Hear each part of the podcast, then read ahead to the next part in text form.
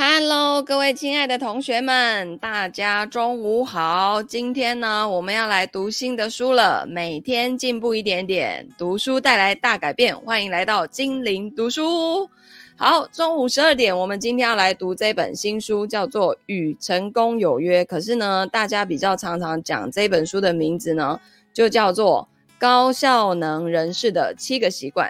然后以前呢，我在看这种。就是我听到，光是听到这种书的书名啊，我就觉得啊，这应该就是那种鸡汤文吧，就是一些这种什么成功该做什么啊，然后这种就是这这这不用讲啊，这谁都知道啊，吼。问题就是知道跟做到永远就距离很遥远。然后这本书啊，它其实我刚看了一下出版的日日期啊，是在台湾的话是一九九一年，一九九一年。也就是什么？现在二零二一一九九一三十年前的书，然后到二零二零年，我这个这本书的版本是二零二零年一月一号第九版第二四次印刷。一本书哦，它可以就是存活三十年，基本上它已经是经典了，好吗？所以它它也就是说，它里面的这些七个习惯啊。就是放诸四海皆准，并且没有时间空间的限制，它就是原则，它就是原理，它就是道理，它应用在任何的时代都是适用的。那顶多呢，就是一些例子去更新而已。可是呢，这些原理原则都不会变，好吗？那这本书呢，非常非常的棒哦。就我提。听，就是很多很多成功人士呢都有提到这本书。那我先来介绍一下作者。这个作者啊，如果你还没有听过他呢，那你一定要好好的拿他的书来读一下哈。原则上呢，这本书的作者叫做史史蒂芬科维。哦，那柯维呢是哈佛大学的企管硕士，杨百翰大学的博士，同时也是国际知名教育训练机构。富兰克林科维公司的共同创办人，那他曾经呢被《时代》杂志誉为人类潜能的导师，并且入选为全美二十五位最有影响力的人物之一。那他在领导理论、家庭跟人际关系、个人管理等领域颇负盛名，然后以深刻而且直接的引导，毕生致力于向大众证明每一个人都可以掌握自己的命运。那柯维的其他重要著作呢，就包括《成功哪有那么难》、《七个习惯教出优秀的孩子》、《与生活有约》、《与幸福有约》、《与领导有约》、第八个习惯哦，这是高效能人士的七个习惯嘛。然后他还有专门出了一本书，叫做《第八个习惯》，那个习惯比较偏心灵成长类的哦。那漫画。读通柯维的成功学、第三选择，以及让好工作找上你等等。在二零二一年的七月呢，柯维过世了。但是呢，他在领导力、时间管理、效能、成功，甚至爱与家庭关系等领域的教诲呢，遗留给世人无与伦比的精神资产。所以，一个人要怎么样永生，其实有几种方法。第一个呢，就是写书，然后呢，就是留给那个。后后代子孙哦，有你的这些精神思想在里面，然后你就可以长长久久的去影响他。就像孔子那部《论语》，到现在都已经几千年了，对不对？可是还很多人在读它，是吧？所以呢，它对于我们的就是时代的这个更迭，并不会有太大的变化。意思就是说，里面的这些道理，它是呃。不会变的，因为它就是真理，好吗？好的，好，谢谢同学。那今天呢，我们直播的地方在精灵读书会的私密社团，然后还有呃那个我的 YouTube 频道，以及呢这个是 ETF 初见营第三期，然后第三期的同学。那如果说呢你喜欢用听书的方式，你平常可能没有时间。好好坐下来读一本书的话，那么你可以加入精灵读书会的私密社团，然后每天的中午一到五的中午，如果我没有其他的培训课程要要去讲课的话呢，我原则上都会在这边读书。那实际上这个是我自己买了很多书，然后逼我自己读的一种方法。反正呢，反正都是要读，对吧？就开直播，大家一起来听。好，那这里呢有一个很重要的序哦，这个序呢。的作者叫做詹姆柯林斯哦。那有的同学可能有听过《A 到 A 加》这本书，那他是气管大师。好，他呢就为这本书写了一个序啊、哦。我觉得这个序呢，前面的这些序啊，我觉得都很值得去看一下哦。就大家是怎么样去评价史蒂芬·科维这个人的？那原则上，这个人呢，他你看这本书已经三十年了，然后他二零一二年过世，言下之意就是明年他就过世十年了。到现在都还有影响力哦，就这本书的影响力还是非常非常的深远，所以我们一定要好好的来读一下哦。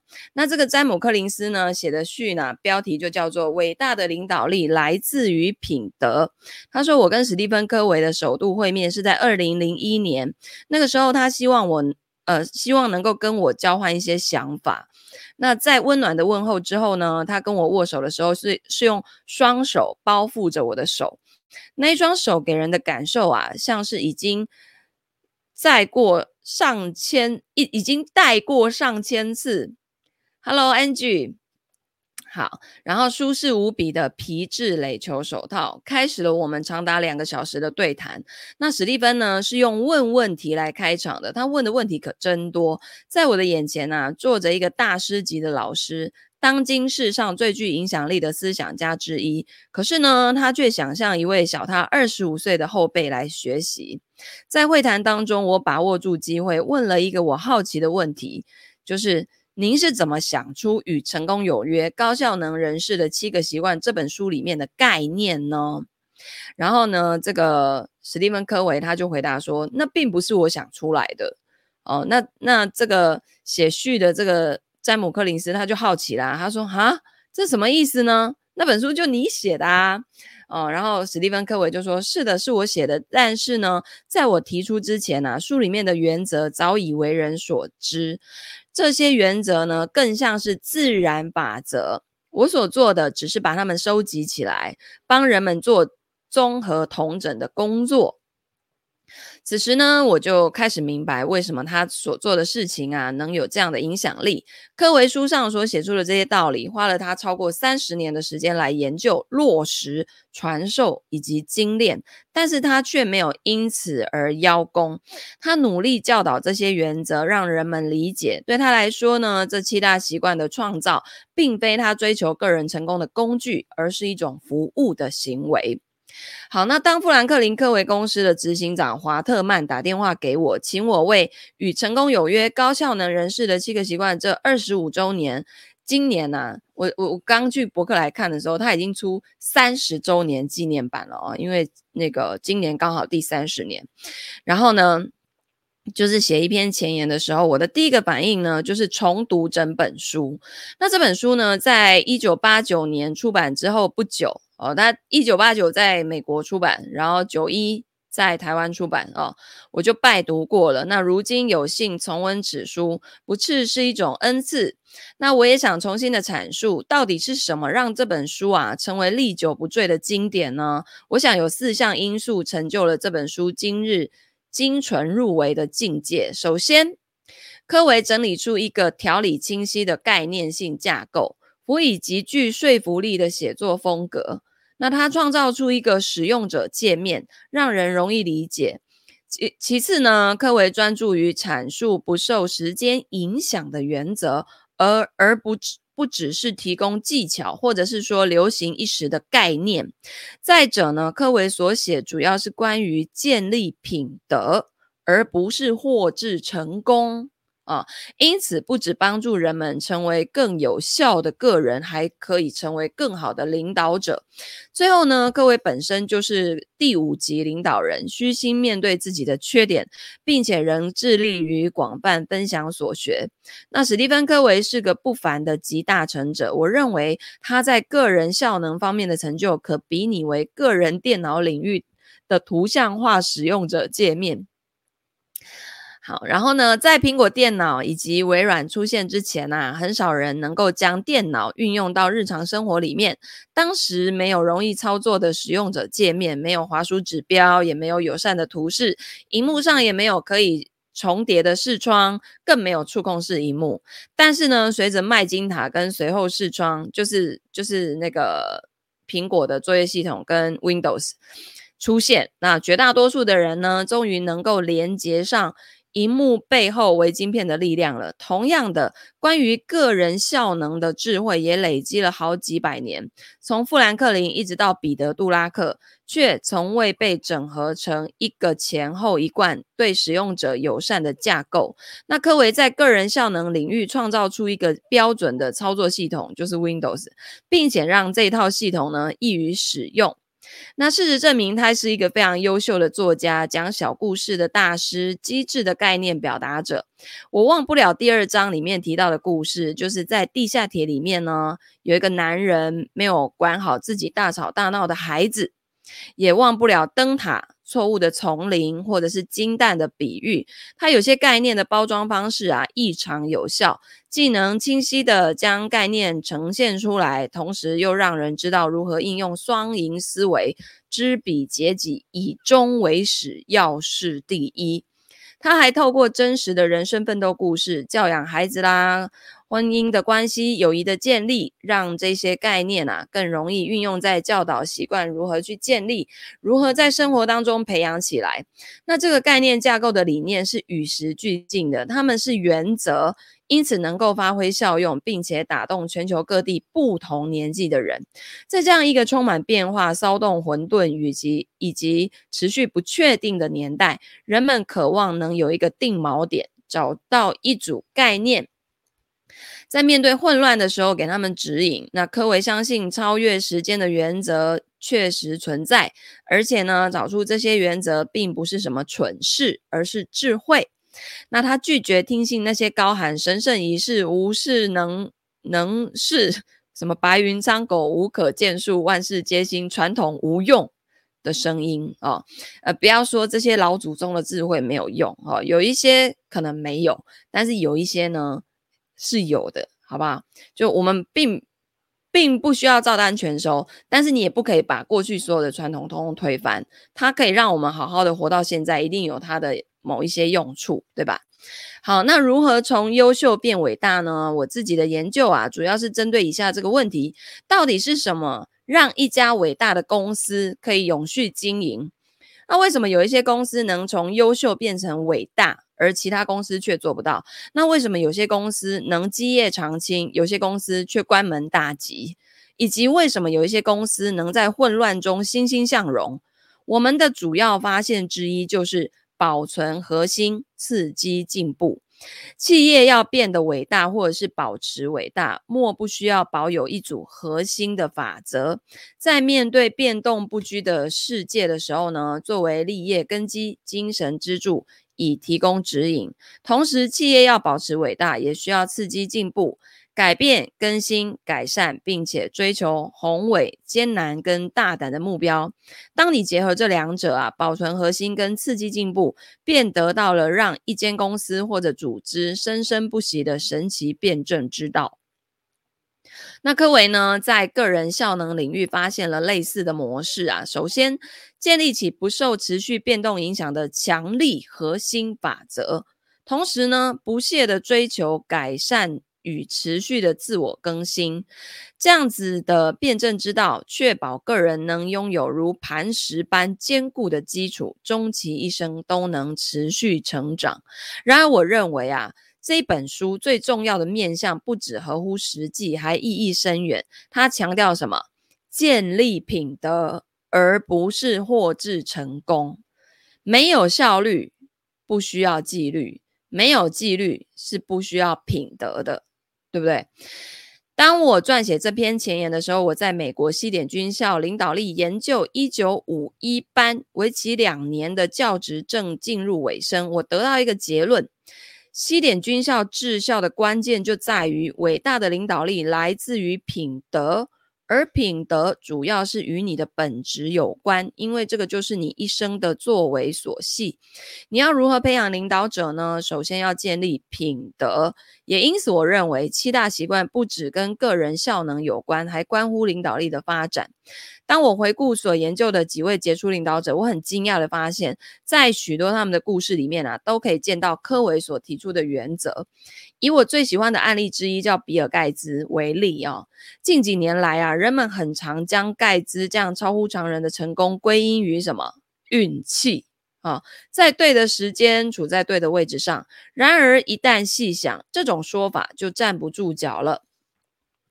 当那大众电子学将牛郎星电脑放在封面上，宣告前所未有的个人电脑已然降临，盖茨跟保罗·艾伦立刻联手创立一间软体公司，为牛郎星用 Basic 程式语言来撰写程式。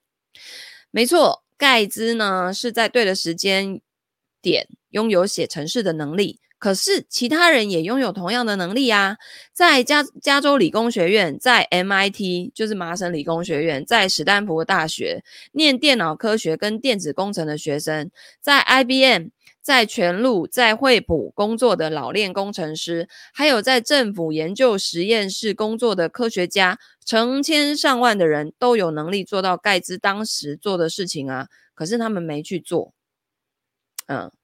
对，智慧，有智慧才能做正确的事，没错。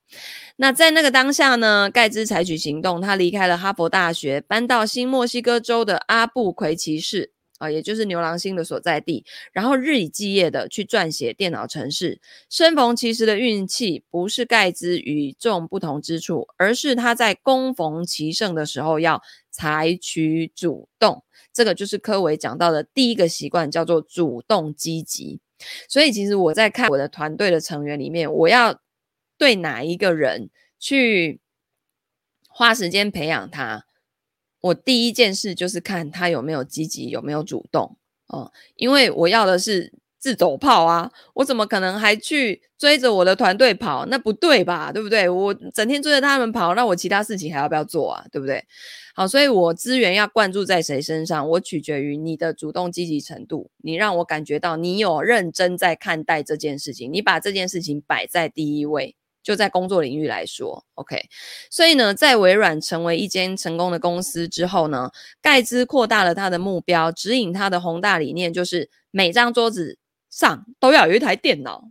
现在是不是几乎已经是这样子了？天哪，这个可能在二三十年前他就已经。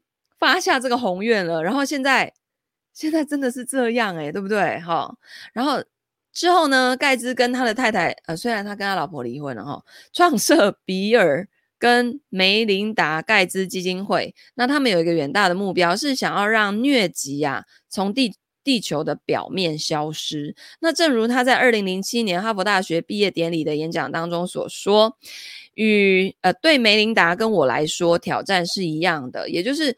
怎么样去利用我们手上的资源，然后为最多人做出最大的贡献？这个就是第二个习惯，叫做以终为始。你要的那个终点的结局到底是什么？再倒推回来，你现在每一天该做什么事情？这样子，你每天做做做做做做，最后的终点是不是就到你要的那个样子了？好，所以他们的终点呢，就是。怎么样利用自己手上的资源，为最多人，然后做出最大的贡献？所以他其实，在那个疾病啊、传染病啊这方面的贡献真的很多。他捐了超多钱，然后去做超多的研究。然后呢，把最好的时间留给最重要的事情哦。真正的纪律是要将我们最好的时间放在第一要务上。那就最好的意义来说，这个意味着我们要当一个不顺从潮流的人。每一个人呢，都会对年轻时的盖茨说：“啊，读完哈佛应该是他的第一要务。”然而，他将所有的努力对准了自己的使命，尽管好心的人们。投来不赞许的眼光，大家都知道那个、那个、那个比尔盖茨大学没念完嘛，对不对？哦，那而且是哈佛呢，对不对？一般的家长就哈佛呢，哈佛呢，你不给我念毕业是什么情况，对不对？好，那在他打造微软的时候呢，他将全部的心力放在两个重要无比的目标上：第一个，找最好的人才；第二个，执行少数几项大软体计划，其他的事情。都是次要的。那当盖茨在某一次的晚宴上，第一次跟巴菲特会面的时候呢，东道主啊问在座的所有宾客，在他们一生当中哪一个因素是最重要的？那正如舒德在《雪球》这本书当中提到的，盖兹跟巴菲特给出的答案是一样的，叫做专注。啊，就第三个习惯叫做要事第一，就是我的眼里只有这件事情，其他通通都没有，都不要来烦我。那这是不是很像我们上一本书里面那个五种时间里面讲到的，就是心流时间，就是你已经整个沉浸进去了，有没有？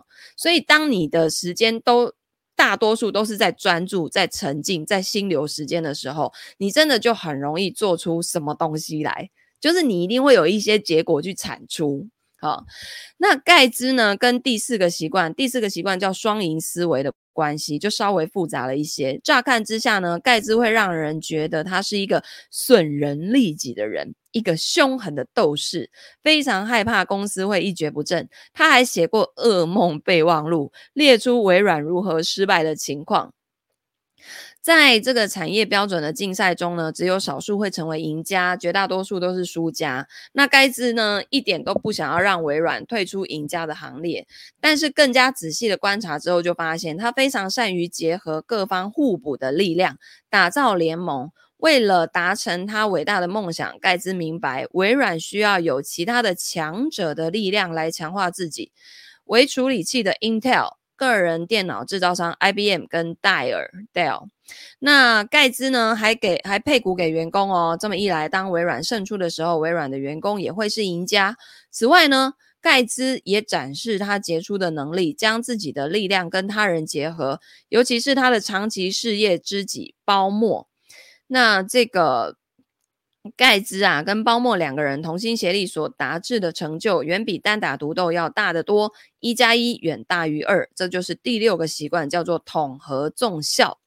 那当盖茨成立基金会，拓展社会影响力的时候，他并没有站到台前说：“哦，我在商业界非常成功，所以我早就知道如何实现社会的影响力。”刚好相反，他带着无尽的好奇心，不耻下问，以求解惑。他一直提问，然后试图掌握科学及方法来解决。最为棘手的问题。那盖茨跟一个朋友交谈对话的最后，他说：“我需要多了解磷酸盐啊，这个叫做第五个习惯，知彼解己。”最后呢，让我印象深刻的是盖茨日日新又日新的方法，即使在打造微软最艰巨的年代，他还是定期会空出一整个星期不参与工作。然后投入阅读跟反思，这是一个想想周，就是想想想想，就是动脑。他还培养出阅读传记的嗜好。他曾经对财富的，就是财富杂志的施兰德说：“有些人呐、啊，一辈子能做到的事啊，真是令人惊讶。”这一刻呢，盖茨打算当成此生的箴言啊。第，这就是第七个习惯，叫不断的更新，好吗？所以呢，现在很多的老人，他们其实也都不断在更新啊，有没有？你知道这次疫情，多少本来不会扫 QR code 的人，全部都会了。连我爸，他在实名制都一开始还用签名，后来我教他用那个 LINE 打开扫一下，哈，叫红 ban 哦，他就会了，你知道吗？哦，所以呢，就是 要不断更新。好、哦，那盖兹是极佳的案例，但我还可以举出其他人为例，譬如说。科普哦，他建立起为美国而教的非营利组织，鼓舞了成千上万的大学毕业生到资源匮乏的学校任教至少两年的时间，致力于创造出一。一股持续不懈的社会力量，彻底改善十二年基本教育，呃，这个叫积极主动，以终为始。或者呢，我也能以贾伯斯为例，他住在没有家具的屋子里，终日忙于创造好的无与伦比的产品，而无暇顾及看似不重要的活动，譬如说买餐桌或沙发。那贾伯斯他们家真的就是空无一物，他回家就是躺在地上，然后 就是直接。一直在动脑筋，这样子一直在创造哦，所以他没有空管其他呀，无为不为啦哈，所以这就是要事第一。不过呢真的很极端，对不对？真的是太太 focus 到一种程度了。这种人难怪可以变世界第一顶尖呐，对不对？然后就做出常人没办法做到的事情啊。还有呢，西南航空的凯勒赫，他呢在管理阶层跟劳工之间创造了双赢文化。在九一一事件发生之后啊，让公司里的每一个人都团结起来，使得公司三十年来连续获利的佳绩保持不坠，而且没有任何一个人遭到裁员。这个就是双赢思维。甚至呢，还有丘吉尔，他在二次大战期间白天会小睡一会儿，让自己每天呢都有两个早晨。啊，就是不断更新。那我无意暗示七大习惯可以建立伟大企业，可以跟建立伟大企业一一对应。比如说，从 A 到 A 加这本书，还有基业长青里面的原则，跟这本书的原则彼此是可以互补，而又各自成立的。柯维想写的书啊，并不是如何建立伟大的组织，而是如何达到伟大的个人效能。大家都很想要有效率，对不对？好。那所以这七大习惯你好好做起来，实际上你就会有那种杠杆啊、折叠时间的感觉了，对不对？因为你的每一分钟都很有效率。好，想不想这样？哦，然而呢，组织是由个人所构成的，有效能的人越多，组织就会越强大啊。所以一个国家也一样，如果你的国民每个都聪明的要命，每个都很有效率，哇塞，那这国家还能不强吗？对不对？那而且呢，我确实的感到啊，能实践七大习惯的人。成为第五级领导人的可能性就越高。正如我在《从 A 到 A 加》这本书啊，花了大篇幅描述的那些少数的蜕变期人物，第五级领导人展现出矛盾的组合，集谦虚的个性跟专业的坚持于一身，将自身的精力、动机、创造力跟纪律。都投注在比自己更伟大、更持久的事物当中，他们肯定是有雄心壮志的，但他们的目的不是为了自己，而是要建立伟大的公司来改变世界，那或是呢，达成一个最终会超越自身的伟大目标。一间企业能否保持伟大，重要因素之一跟一个简单的问题有关，就是拥有权力者内在的动机、品德跟野心。他的真相究竟是什么？他们真正的内在动机绝对会展现在其决策跟行动上，即使不是立即可见，也会日久见人心。不管他们怎么说或怎么装腔作势，好，一定最后都看得出来。因此绕了一圈，我们还是要回到科维思想的核心原则，就是要先建立内在的品德。私领域的成功要先于。公领域的成功，否则你就会灵肉分离。你知道多多少的那个那个呃呃，你要说网红吗？还是说在网络上有一点点影响力的人，他们私底下是 完全不同的面貌的，对吧？那大家常常就会觉得啊，人设崩塌，有没有？好，所以你要那个。合一啦，要合一，好不好？所以其实我觉得也没什么好网红不网红的，其实就是你有一些影响力，然后你善于表达你的思想，善于表达你的想法，然后去去影响更多的人。嗯，但我觉得还是要让自己尽让尽量台上台下是同同一个人的感觉，好吗？哦，就是把你真真正正的那个表现在荧幕之前，大家才会觉得你是一个真正的人，真是一个活人，好吗？对，专注的人真的会成功。现在常常会被手机绑架。那同学，你可以去听上一本书，就是《五种时间》。那个作者有提到，在现在讯息化被淹没的时代，我们怎么样去不要让自己的时间被绑架？OK，好的。然后第五集领导人的影响力啊。就是这个让我看到了史蒂芬·科维本人，他就是一位第五级的领导人，在他堪称奇迹的生涯当中，他对自己所造成的冲击跟影响力，展现出令人佩服的谦逊，而且他有着不屈不挠的意志，去帮助人们明白他的理念。他真心的相信，人们如果能够活出这七大习惯呢，这个世界就会更加的美好。而且这样的信念在书里面随处可见，闪耀着光辉。身为第五级领导人，史蒂芬·科维尽其所能活出自己的教导。他说，他个人最难做到的是第五项习惯，就是知彼解己，知道对方，然后了解自己。这个真的很出人意料，因为他在写这本书之前，已经历经几十年的探索，才获得对这些习惯的了解。他先是透过学习，然后变成了老师，然后他又成为一个学习写作的老师。也因此呢，让他的教导经得起时间的考验。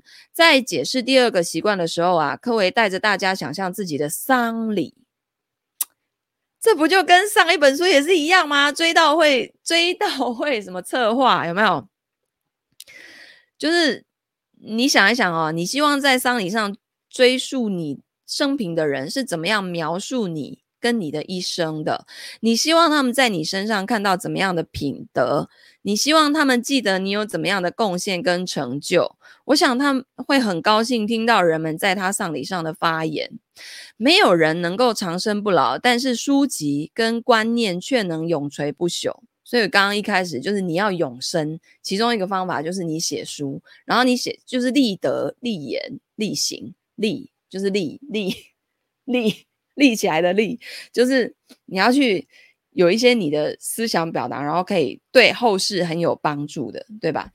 好，这个也是我们大家每个人都可以去追求的。那我们就是跟这种贤人、贤能的人来学习哦。那所以，当你翻开这本书的时候啊，正当人生巅峰的史蒂芬·柯维就仿佛在你眼前，你可以感受到他在字里行间里面向你招手说：“你好，我真心相信书里的话，让我来帮助你。”我希望你了解，有所收获。我希望你成长，成为更好的人，对世界做出更大的贡献，活出有用的人生。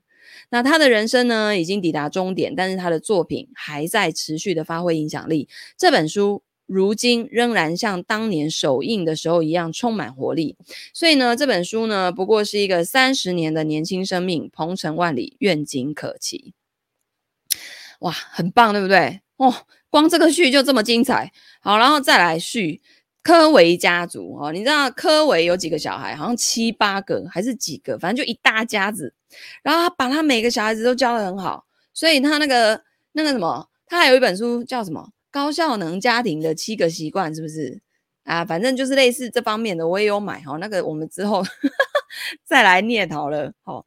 然后这个第二个序呢，就是科维家族所写的。他说：“我们的父亲啊，不断更新的习惯，真的曾经在蒙大拿州救起一个人。在成长过程中，我们经常看到他的行为，正如他所说的，就是赢得每日的个人胜利。每天早上，他会早起冥想、运动、阅读经典。在某一天下午呢，他在湖边安静的阅读，享受着湖上的美景。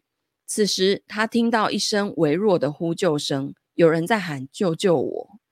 然后他就拿起望远镜，他似乎经常将望远镜带在身边，以便观察野生动物。结果他就看到一艘双管浮舟在湖中啊载浮载沉，有人正绝望地抓紧浮舟边缘，就是有点类似那种独木舟的感觉，然后浮着。快要掉进寒冷的湖水里面了。那父亲呢，很迅速地跳上他的水上摩托车，朝那艘浮舟开过去，将一位重垮垮的醉汉拉上摩托车，把他载回到岸边。之后呢，他在附近的露营区找到这一名醉汉的家人，并且发现他们还在喝酒作乐。丝毫没有觉察他已经失踪了。几年之后，这位被他救起的男人，在一个大团体前说出这段往事，并且说呢，那是他生命的转捩点。那一天，他并不知道救起他的人是谁，他很感恩有人回应了他的呼救，并且挽救了他的性命。这个事件呢，是我们的父亲史蒂芬·科维一生的缩影。对他的后代哦，九个孩子，and 五十四个孙子，你看。这是不是一个多么有福气的人呐、啊？他他自己的品德这么的棒，然后是言行一致的哦，然后去教育他的孩子，你看五十四个孙子诶，多子多孙多福气，好酷哦！他是我们的生命线啊、哦，但不止如此，他也是成千上万个人跟组织的生命线，他们都受到这一本书的影响改变了一生。父亲总是说呢，他并没有发明这一些习惯哦，因为他们是源于普世原则或者是自然法则。就宇宙啊，都会有它的自然法则，就像因果法则、时间法则，对吧？譬如说责任感、正直、丰盛，还有更新。但是他同样相信，有尝试不代表有落实。哦，这句话说的太好了，有尝试。不代表有落实哦，哦，就是你有尝试，可是不代表你有去做啊，对不对？所以他一生致力于将他的讯息传达出去，尽力的让更多人去做到，做到是他的那个，就是他希望大家知道，还要做到。OK，所以呢，在他二零一二年七月去世之后，我们一家就意识到，他毕生投入在释放人类潜能的这项任务有多么的远大跟重要。数以千计的电子邮件、信件、便条、探望跟电话呀，从世界各地如排山倒海而来，许多人都想要跟我们分享他们的故事，告诉我们父亲是如何同样的抛给他们救命索。从各式各样的情境当中去拯救了他们，譬如没有目的的人生、无能的公司领导者、失败的婚姻、破碎的关系，甚至是面对教养的虐待。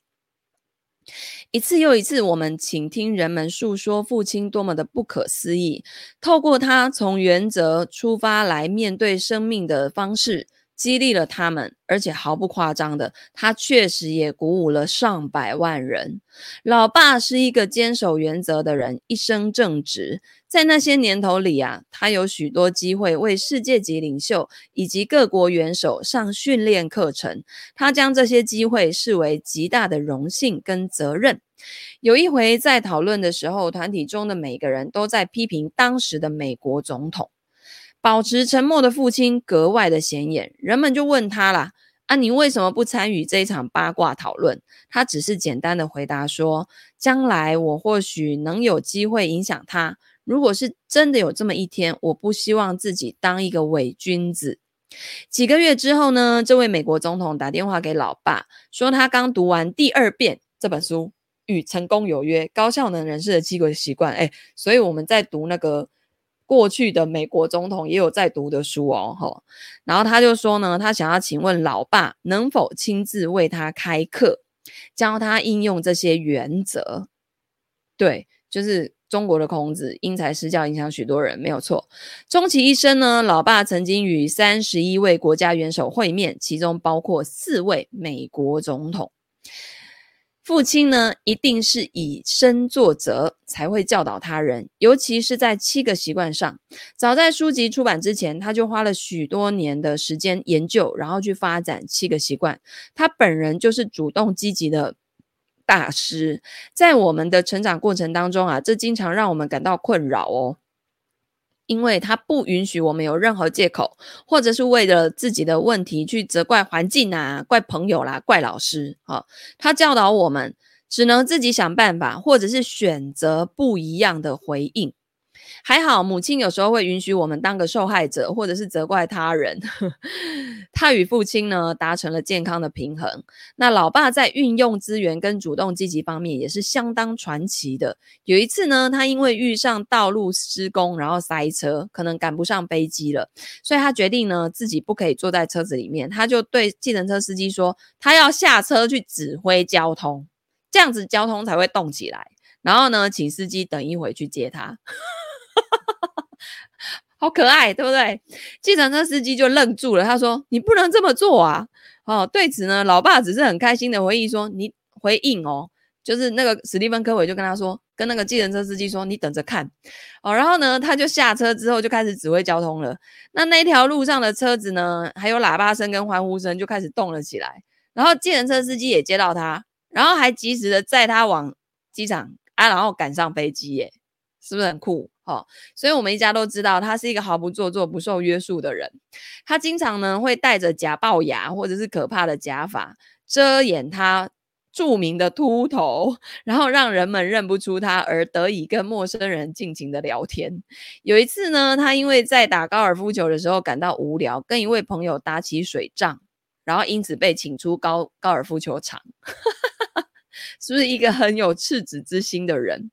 然后当我们跟他一起搭电梯的时候呢，也会觉得很不好意思，因为呢，几秒钟之内他就会转身露出大大的笑容，对其他人说：“你可能会想知道为什么我称这是短暂的会议。”然后就自顾自的因自己说的话笑了起来，就是大家都觉得现在是。什么情况？好，这个就是活在当下的生命哲哲学。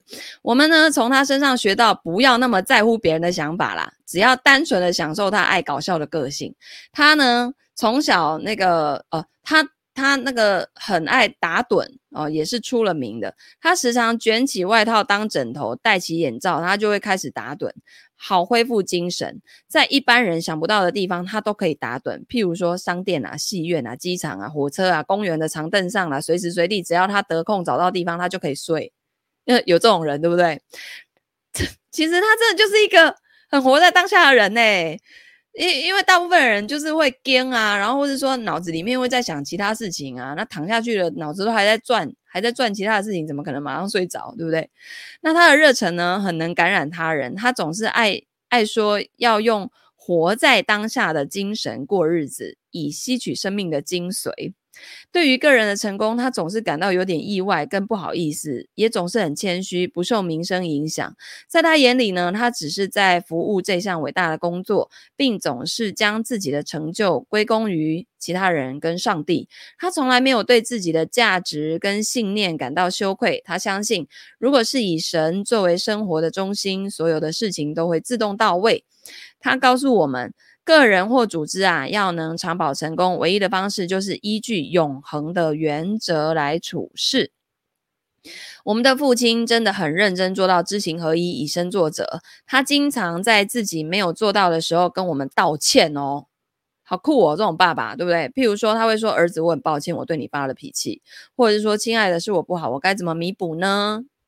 我们经常被问到跟他一起生活是怎样的情况，人们想要知道他是不是像表面上看起来的那么好。虽然他并不是完美的人，也会因为如交通阻塞，或者是出门前得等我们的妈妈这类的情况而要锻炼自己的耐性。但是呢，在他的教导跟生活之间并无二致，他是个名副其实的人。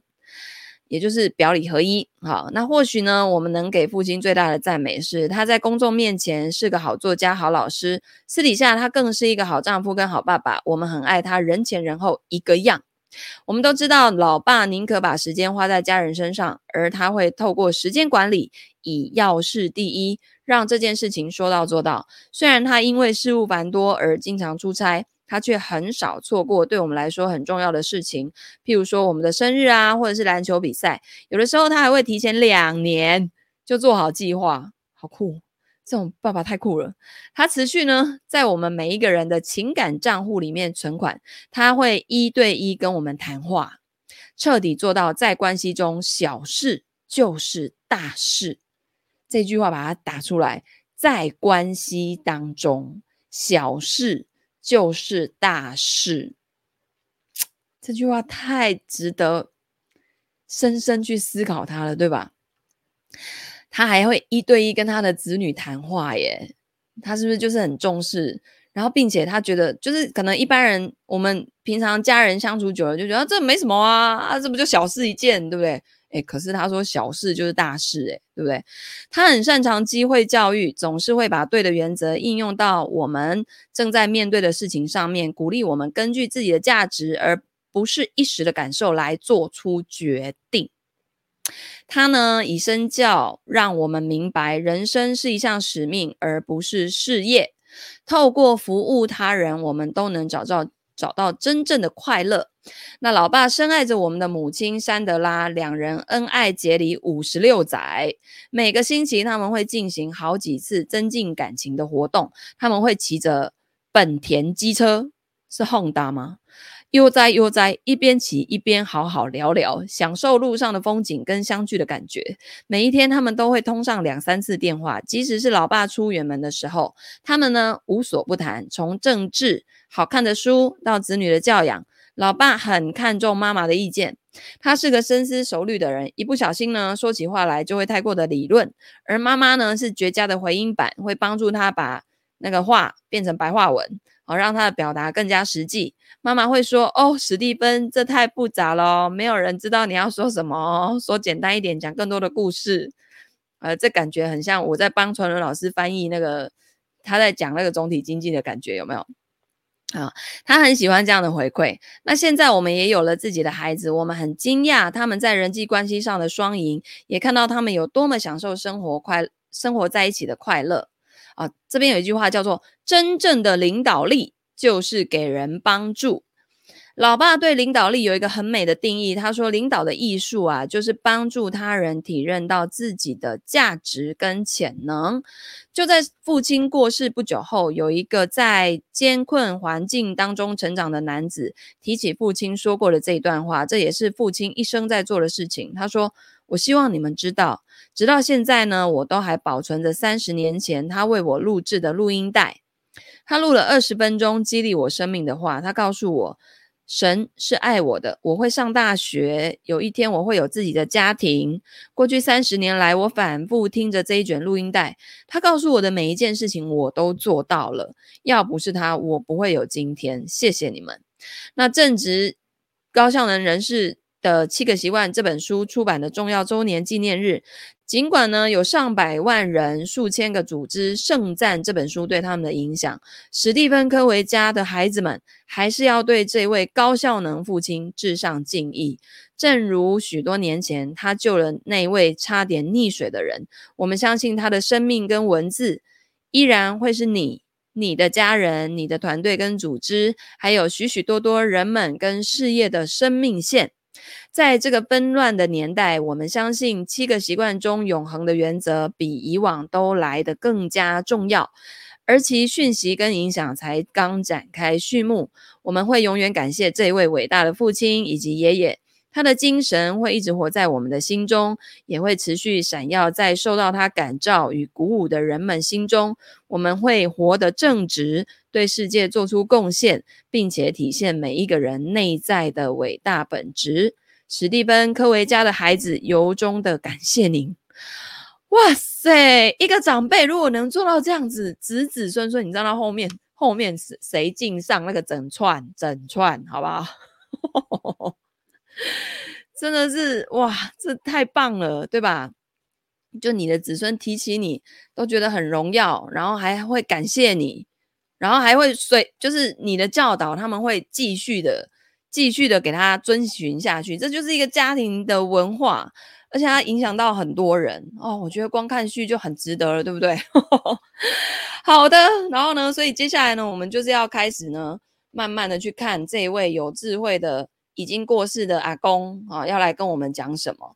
那当然，这里面有一些例子，他们因为就是会再版，所以他们会一直更新。可是这七大习惯都没有变。OK，好的。所以呢，如果你喜欢这样听书的方式，欢迎按赞、分享、留言、转发给你身边所有的亲朋好友，然后加入精灵读书会的 FB 私密社团。我们就明天继续读书啦，拜拜。